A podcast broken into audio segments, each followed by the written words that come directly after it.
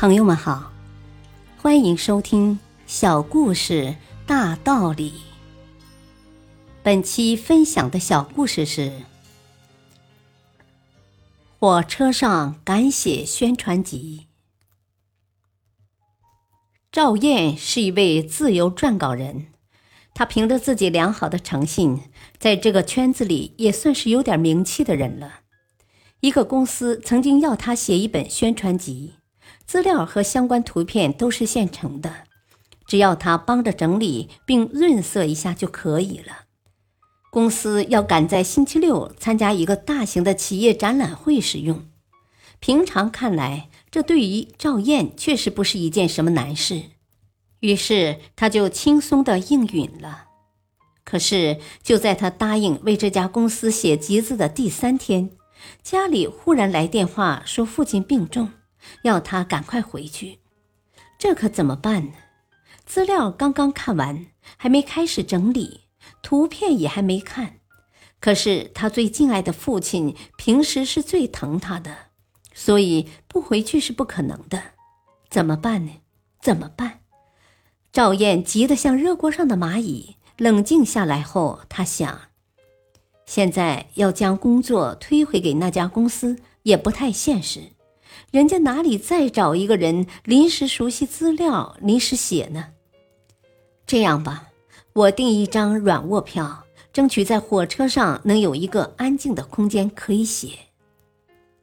想出办法后，赵燕就从容了。她收拾行李，把写宣传集所需要的素材都带在身边，并提上手提电脑。在火车上，她一遍遍的撰写、修改、润色。等弄到自己满意了，才打了个哈欠，抬头一看，天都蒙蒙亮了。次日一早，他下了火车，回到家中，通过网络将宣传集交给公司，然后才奔往医院照顾自己的老父亲。在医院里，赵燕接到那家公司的电话，说对他写的宣传集很满意，以后会有更多的此类工作委托给他。大道理。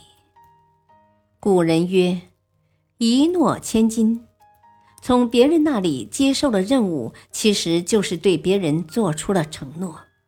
别人想要的是你按时完成，并且保质保量，很少会考虑到你背后付出的辛苦，更很少想到你会不会有什么意外发生，以致打断工作等。这个时候，你就要有一颗坚守承诺的责任心，费尽千般力气也要把任务好好完成。否则，一次违约的小事就破坏了你在他人心中的信誉度。做任何职业都是如此，坚持做好每件事，不要因细节而造成损失。感谢收听，再会。